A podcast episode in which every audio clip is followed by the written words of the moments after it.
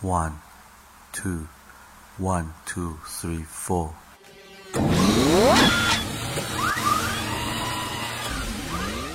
过去一周时间，你都学个不停，成长烦恼不断影响你的心情。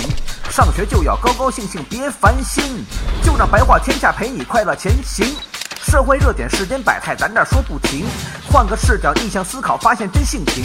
举手之劳，日行一善，与道德同行。人人都是自己代言真正的明星。富强、民主、文明、和谐，国家的期望。自由、平等、公正、法治，人人都向往。爱国、敬业、诚信、友善，做人的榜样。屹立世界民族之林，绝不是奢望。每周白话天下，这点准时来播放。小白会把做人道理与你来分享，勾画一幅属于自己心中的梦想。学有收获，必将让你此生都难忘。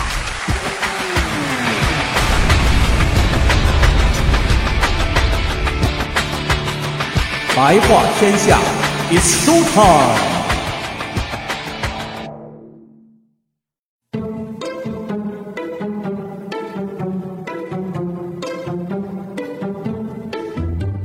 白天不懂夜的黑，话语真知似惊雷。天地乾坤问因果，下自成蹊终有为。哎，欢迎大家收看本期白话天下，我是小白老师。这上期节目啊，咱们说的是古代的科举考试中，这考场上作弊和反作弊之间这场无形的战争。其实，在那期节目当中啊，当我说到了皇上殿试选才高中第一名的叫状元。第二名叫榜眼，第三名叫探花的时候啊，我并没有深入，算是留下一个引子。引什么呢？哎，就为了引出咱们今天这个话题，叫高考状元。可以说呀，这高考发榜日就是名校掐尖儿时。这尖儿是什么呀？那就是炙手可热的各省市的文理科的高考状元啊。别的不说，随手翻翻这几天报纸，哎，浏览浏览这各大门户网站，基本上啊就跑不出一个新闻主题，什么呢？中国最顶尖的两大名校为了争夺重庆高考文科状元，上演了一出真实版的龙争虎斗啊！那剧情发展的峰回路转，那对白设计的巧夺天工，更是让好莱坞编剧都跪了呀！一个故事愣是糅合了多种剧情，哎，你比方说啊。刚开始的时候是什么呀？是谍战片，玩的还是情报战，双方还都很文雅。面对高考状元们，你方许以高额奖学金，那我方就让状元随意挑选专业；你方若是答应未来保送考研，那我就祭出绝密杀器，派遣专车将正在外地游玩散心的高考状元是接回家中，以示诚意。可以说，在这一个阶段，双方是算尽了心机。但最起码手底下紧忙活，但面上还保持着基本笑容。但是随着这战况的白热化，谍战片迅速就变成了战争片啊！拯救大兵瑞恩那种为救一个人在所不惜，表现的更是淋漓尽致。暗战更是演变成了赤裸裸的明撕啊！双方人马在各自的微博互联网阵地上，那是公开互掐，相互揭露对方以种种不正当的手段夺取声援的做法。这还不算，根据网友爆料和发布的照片显示，双方的战场从网络对骂，最终发展到的是明晃晃的短兵相接，上演了一出美国好莱坞最拿手的，就是街头喋血、黑帮火并动作片啊！双方人马为了争夺一个学生，甚至是在大庭广众之下是大打出手。哎，我想我刚才说的这么热闹啊，您大概也听明白这件事情的来龙去脉了。没错，高校争抢高考状元的故事啊，是年年在发生，但唯独是今年格外的引人引球啊。我们不必对这件事情的过程详细描述，毕竟白话天下的定位并不是八卦和吐槽，而是要通过这一系列让人看似啼笑皆非的事件背后，我们挖掘挖掘到底隐藏着怎样的事实。首先说呀，高校为什么要抢状元？哎，只有我们先搞明白这个问题，后面这些推论才能能够成立。我们都知道啊，这国与国之间的竞争不仅仅是经济实力的强弱、政治制度的优劣，而是人才的比拼。举个最简单的例子，一艘威力强大的航母，硬件设施超强，火力强大，但是如果没有优秀的指挥官和经验老道的水手来操控，那这航母顶多就是一堆废铁呀，没有任何实际价值。哎。对国家这艘航母而言，优秀的人才就是保证这艘航母能够顺利起航，并且实现目标最根本的保障啊。因此，对于各国而言，打造优秀的人才群体和梯队，是一个国家能否长治久安的重中之重的问题，是一个国家的优先战略。人才对于国家如此重要，对于大学而言是同样重要。我们要知道啊，在中国目前的教育体系下，高考是最为公平公正的一次智力选拔。哎，在这里我没说是人才选拔啊，我用的是智力选拔这个词儿，请注意我的用词。因此，大学生的生源质量将直接关系到一所学校的发展和地位。尤其是当下媒体的推波助澜和大肆宣传，那我们可以假设一下，如果有一天新闻当中出现了这么一个标题，就是某年高考所有状元均选择了某某大学，你会怎么想？众所周知啊，这中国人向来是喜欢从众心理，别人怎么选的我就怎么选，怎么着他也差不了哪儿去。正是在这种心态的影响之下，状元选择了什么样的学校，那就代表这个学校是最好的。当然，具体好不好啊？那咱们再说。因此可以说，高考状元已经不是作为一个人的形象出现，而更多的是一种社会的符号，具有着一种不需言明却极富指向性的坐标系的价值。从这个角度来讲，我们就能够明白为什么中国这两大顶尖高校这么拼尽全力去要争夺状元，那就是因为状元是稀缺资源。总数就那么几个，谁会承认自己不如别人呢？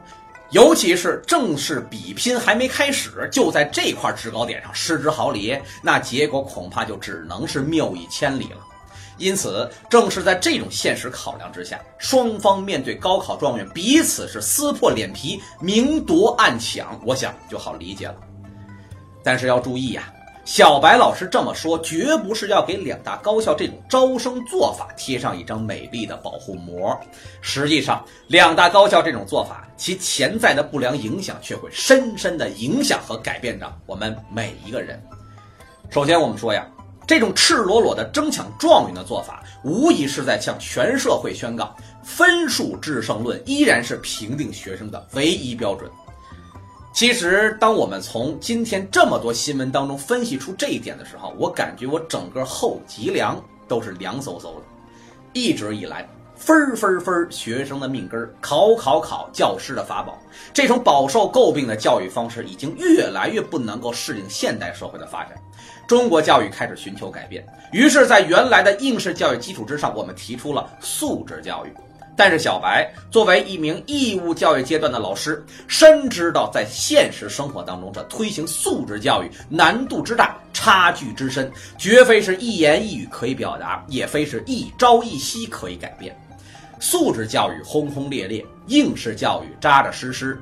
当我们费尽心力取得了哪怕一点点的成绩的时候，两大高校争抢状元的现实，却往啊所有人的头上都淋了一盆冷水。当重庆文科高考状元在外地游玩的时候，高校竟然可以派遣专车进行接送。那好，问题来了，第二名呢？于是第一名有专车接送，第二名自己走路的段子和说法就不胫而走啊。且不说这种有派遣专车的钱，我们还不如啊用来拿来设立奖学金，支持寒门学子上学这种做法。同时，我们说这种功利性的做法无异于昭告世界。分数才是最关键的，才是大学所最看重的。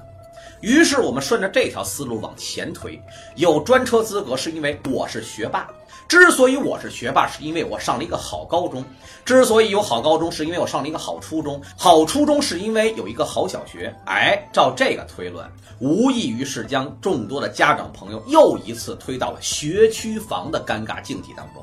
显然，这种推论和现实与整体强调教育均衡的当下社会氛围是背道而驰。而放眼中国呀，一些有着高考加工厂之称的著名的应试型中学，以及一些最牛高考班的出现，虽然饱受争议，但是至今是屹立不倒，必然有其存在的价值和合理性。而这种合理性，恰恰是这种争抢状元所带出的溢出效应。但不管怎么说呀。这些中学最大的贡献，就是让那些寒门学子有了跨入中国最顶尖大学的门槛，让教育改变命运成为了现实。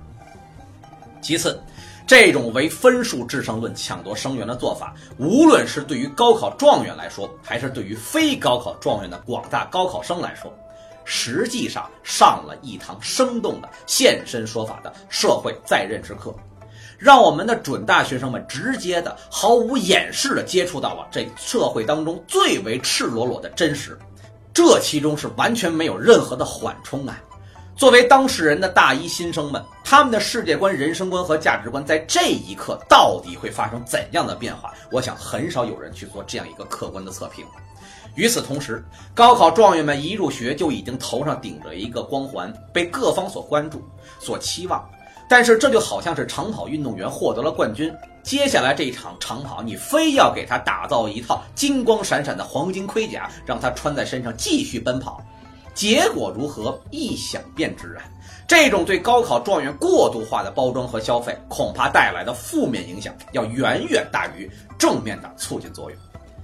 第三，这种唯分数制胜论实际上是对人才的评定走入了一种误区和死胡同啊！相信很多朋友都通过朋友圈看过这么一个段子：文凭是什么呀？文凭不过是一张火车票，清华北大是软卧，本科是硬卧，专科是硬座。小学毕业那就只能是挤厕所了。当火车到站，甭管是谁，通通下车找工作。哎，这个时候你发现，老板并不关心你是怎么来的，只关心你会干什么。此话现在想一想，话糙理不糙啊。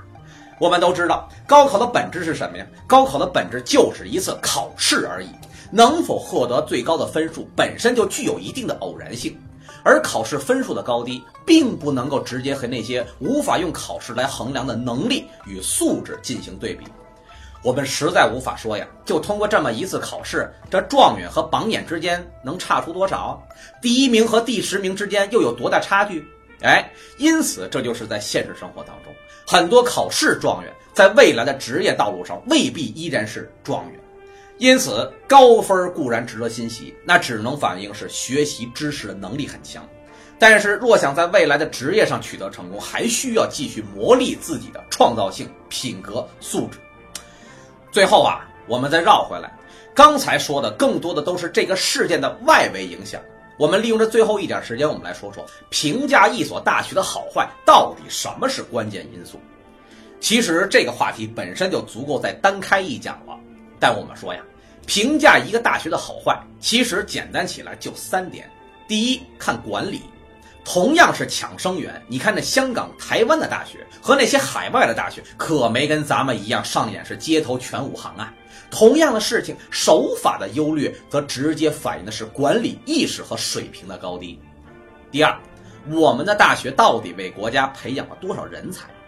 我们总说呀，不比进口，比出口。一流的生源最终是一流的出口，则只能说明你办学水平很好。但如果是二流的生源也能保证是一流的出口，那就说明这所学校确实办出了特色，办出水平，办出的是人民满意的教育效果。如果仅仅是按照拥有高考状元人数来进行衡量作为标准，我相信啊，这两所学校肯定已经是世界一流了。当我们拥有如此多的优秀生源，我们是否培养出了同样多的优秀的杰出人才呢？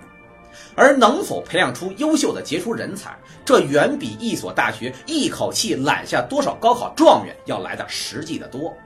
这里面就涉及到了最核心的因素，也就是第三点：我们有多少优秀的教师？优秀的教师就代表着优秀的教学水平啊。我们总说山不在高，有仙则名；水不在深，有龙则灵。在硬件设备绝对不输给其他知名大学。今天的校园里头，我们到底有多少被公认的真正的大师在我们的大学校园里头默默耕耘？这个问题值得我们每一个人思考。借用清华大学历史上任期最长的校长梅贻琦的话说啊，作为我们今天的结束语，大学者。非有大楼之谓也，有大师之谓也。这正是高考状元争热门，你争我夺，太丢人。生源固然很重要，培养栋梁重责任。